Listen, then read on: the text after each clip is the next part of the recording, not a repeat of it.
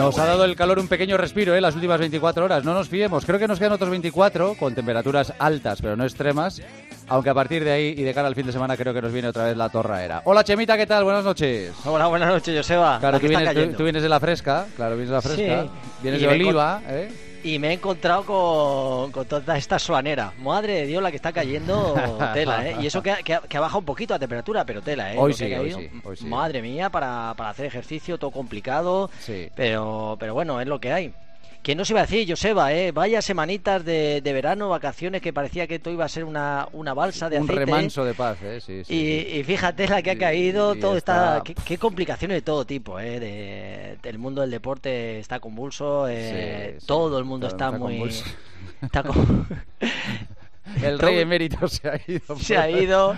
eh, Aquí no hay bicho viviente que juegue un puñetero partido de los play. es que desastre. Está, está todo difícil Qué ¿eh? y no hacen más. Mira, eh, estoy metido en, en un chat de WhatsApp de, de organizadores de carreras y es un poco deprimente porque cada, cada día aparece una noticia de que una carrera se ha vuelto a suspender. Joder, es verdad. es tremendas, verdad, ¿eh? es verdad. Entre campeonatos de España que se iban a hacer, el campeonato de España de 10 kilómetros en ruta, el de 50, el de 100 totalmente suspendido, el campeonato de España de carreras de montaña también Sí, suspendido, el de trail running también. En el- Badajoz, en Don Benito, en Santander, en La Palma, en Liencres, en un montón de sitios. Y se ha quedado todo eso fuera. eh, Sí, Sí, qué lástima, qué lástima. U- Una pena, ¿eh? Porque al final está siendo complicado también para la gente que, que me decía, bueno, ¿y cómo preparamos ahora? No tenemos objetivos, ¿qué hacemos? Y, y- y yo creo que es que es un poco entre el calor, eh, en que todo está, todo el tema raro, pues, pues la gente le, le falta esos objetivos y yo creo que, que todavía nos queda, ¿eh, Joseba? O sea que... Sí, sí, nos queda, sí. Mira la, la Diamond League cómo está. Está que se, empieza el 14 de agosto en Mónaco, pero se han suspendido un montón de pruebas. Ahora mismo hay 1, 2, 3, 4, 5, 6 confirmadas. Y el resto están en el aire y parece que no se van a hacer. Si es que, además, dependemos tanto del, del día a día que, claro, no, no se puede uno aventurar a decir absolutamente nada de lo que puede pasar, ¿verdad? Cierto, es que no sabemos qué va a pasar, qué va a ocurrir y, fíjate, también eh, contra eso se da la paradoja que tenemos dentro del atletismo español a unos brotes increíbles que lo están haciendo, que hemos tenido la buena noticia esta semana de, de Torrijos, que se ha puesto a, sal- a saltar 17 metros y encima ha ganado una, una competición en Triveneto con 16.86, o sea, tenemos esta buena noticia. Luego también a María Vicente, una de las grandes jóvenes promesas que ha batido el récord de España sub-20 en 100 vallas, en 13 segundos 6, que lo ha hecho en Lisboa. Y luego también eh, Salma Palavi- Palaviolo, ¿te acuerdas de la sí, chica que, sí, sí. que al final esta es Atleta una- futbolista. Eso es, una, un súper talento que, que ha hecho nada más y nada menos que 41 segundos y, 9, y 97 centésimas en 300 metros vallas haciendo un, un nuevo récord de España. Luego también Marta Galimani, que se supone que, que esta semana tendría que estar todo el mundo en, en Tokio, tenía que estar preparando cada uno su prueba, pues ha- se ha permitido hacer una, una prueba diferente que es el, el récord de, de la hora en una, en una prueba de, de pista, ¿no? Y lo ha hecho en, en la pista de Vals y ha hecho 43 vueltas y 10 metros, lo que viene a ser en un récord de España en 17 kilómetros y 210 metros, ¿no? Esta atleta de 34 años, Marta, que bueno, fíjate, o sea, estamos hablando de todo está complicado, pero que existen Sí, estos pequeños brotes que dan brotes, un poquito sí, de, de vidilla, ¿no? La gente pues trata de, de buscar estos objetivos así para, para mantenerse en forma, porque sí que, Joseba, está complicado, está complicado. Yo fíjate, he tenido la suerte estos días de estar en Oliva con, con el Getafe y hablar Sí. con él, y les decía, digo, ostras, la suerte que tenéis que, que el mundo del deporte a nivel mundial no tiene la posibilidad de tener eh, eventos, ¿no? Y, y vosotros tenéis una, una cita aquí con, con el Inter y, joder, que, que todo el mundo del alto nivel estaría deseoso de poder competir, ¿no? Con lo vais a de vosotros. Digo que es una oportunidad eh, increíble. Así que, pues bueno, son, son tiempos que, que a pesar de todo esto, pues el, mundo del deporte sigue avanzando eh, y como, como decías, ¿no? Que no sabemos lo que nos va a deparar eh, el mañana y tenemos que ir adaptándonos a las situaciones que se nos, van presentando, ¿no? Y, si es calor, pues bueno, nos quitamos un poquito de ropa, nos ponemos un poquito más de protección y salimos a correr a unas horas que, que no pegue tanto Lorenzo, ¿no? Pero, pero bueno, como te digo, yo estoy por un lado así en tono pesimista porque hacia donde nos lleva desgraciadamente este virus y por otro lado pues un poco positivo porque se ve luz, hay gente que, que está en forma y, que bueno, al final se trata de seguir avanzando. Pues sí, y en ello estamos. Hoy hay una mal- malísima noticia, sobre todo para el atletismo granadino, que ha sido la muerte de Claudia Hernández Rey, una chica de 19 años tan solo en un accidente de tráfico horrible. Además era atleta, era jueza, era entrenadora, era una chica que estaba metidísima en el mundo del atletismo granadino. O sea que Cierto, con tan solo die- 19 años, 19 eh, o sea años, que... en un accidente de tráfico. Sí, Qué barbaridad. Eh, estamos teniendo un año 20 que, que yo creo que, que, a partir de ahora todo van a ser buenas noticias a partir del año 21 porque yo creo que no, no, nos pueden pasar más cosas y desgraciadamente pues mira, una noticia que, que no tiene que darse con, con 19 años alguien jamás tenía que dejar de, de vivir y bueno, en este caso también pues bueno, pues todo nuestro pésame a toda la familia y amigos de pues de esta, de esta joven, ¿no? que todavía era una niña. Pues sí, y tanto que sí. Eh, oye, se han cumplido 40 años de la primera medalla que consiguió el atletismo español en la historia de los Juegos Olímpicos. Ya ha llovido, ¿eh? eh ya ha llovido y fíjate... Pregunta trivial, ¿sabes cuántas eh, medallas tiene el atletismo español en los Juegos Olímpicos, Chema? A mí me pillas. Yo esa primera es, es Yopar. Seguro, sí. Y luego ah, son 14. 14. Sí, pues ahí está Navascal, Cacho, está Javi García Chico, María Vasco, María Vasco, exactamente. Peñalver, está este Dani Plaza, sí, ahí, sí. Bueno, unas cuantas salen. Unas cuantas salen, unas cuantas salen, sí. Pues 14. Y la primera hace ahora 40 años. Jordi Llopar, en los 50 kilómetros marcha, ¿eh? O sea que fíjate. Y nosotros habíamos nacido, ¿eh? Somos tan... yo y, yo, antes que tú.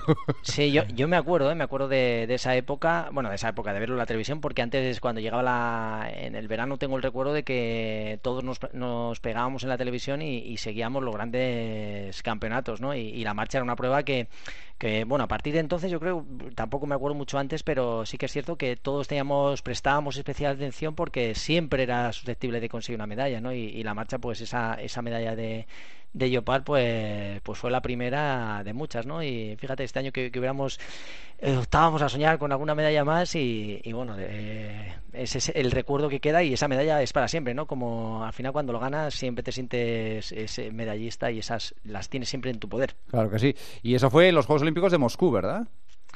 Pues... Moscú 80. Eh, efectivamente. y allá, que es, donde se produjo aquel eh, enconadísimo duelo, sí, de Sebastián Coe y Steve Bobet, ¿eh? Aquello era esa historia del atletismo, ¿eh?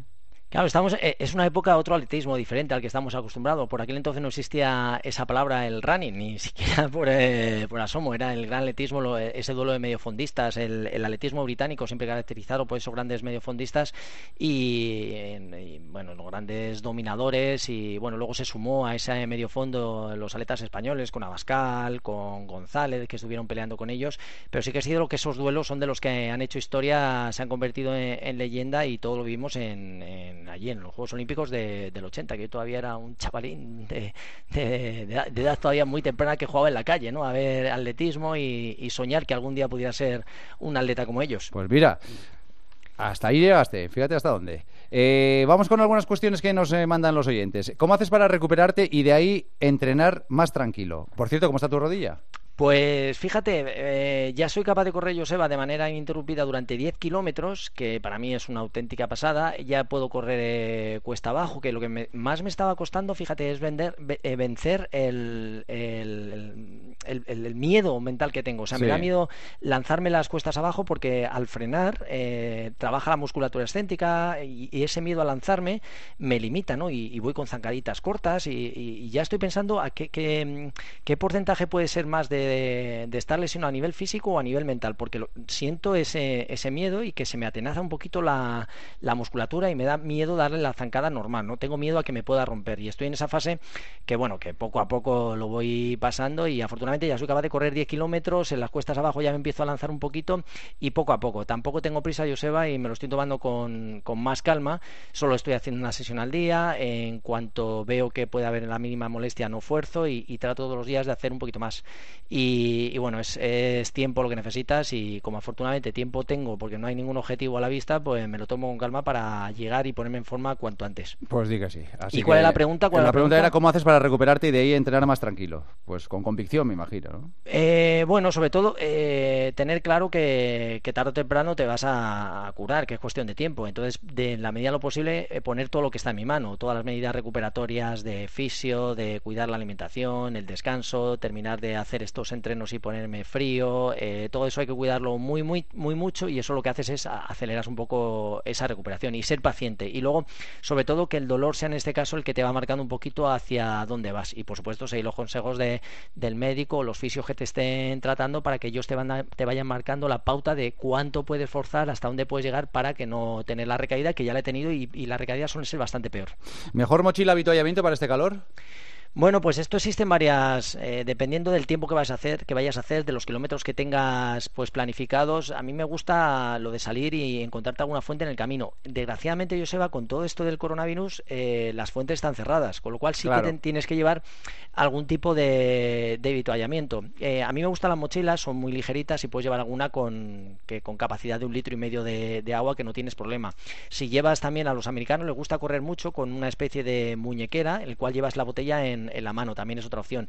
Y luego está la, opción de la riñonera, que también lo llevas el bote. A mí, eh, si tuviera que elegir, me gusta la opción de los americanos, que llevan una especie de, guante que va la botella enganchada, y si vas a hacer mucho más tiempo, la mochila que tiene hasta un litro y medio, y eso más que sobra y va muy bien. Vale. Y la última, desde que empecé a correr tengo hematomas en las uñas. ¿Significa que el calzado es pequeño? Pues normalmente el, puede ser por, el, por el, la zapatilla que las lleves demasiado justa y date cuenta que cuando corremos hacemos miles y miles de impactos. Entonces ese pequeño roce, ese pequeño traqueteo que te va dando el, el dedo en contacto con la zapatilla, al final va, va, haciendo que se formen esas ampollas que, pues bueno, que al final el consejo es que utilice una zapatilla con medio número más, porque a lo mejor seguramente solo le sale en uno de los pies, pues no, suelen tener, no solo solemos tener los pies iguales, con lo cual hay uno que lo tenemos más grande que otro, y esto al final nos probamos una zapatilla, nos creemos que está bien y no nos hemos probado la otra. Fíjate las cosas que ocurren. Al final, hay que probarse las dos zapatillas para que ver realmente que nos queda justo, pero tenemos algo de margen para que podamos correr y no pase esto lo de que nos roza y el traqueteo ese constante hace que aparezcan las, las ampollas y eso es un jaleo porque hay que recuperarlas al final. O sea que mi consejo es que mirar, ponerte una zapatilla medio número un poquito más grande para, para evitar que te salgan esas ampollas. Pues vamos a terminar, Chema, el kilómetro 42 rindiendo tributo a todos aquellos que consiguieron las medallas olímpicas para el atletismo español que nos ha quedado aquí en el tintero. Así que para que no quede nadie,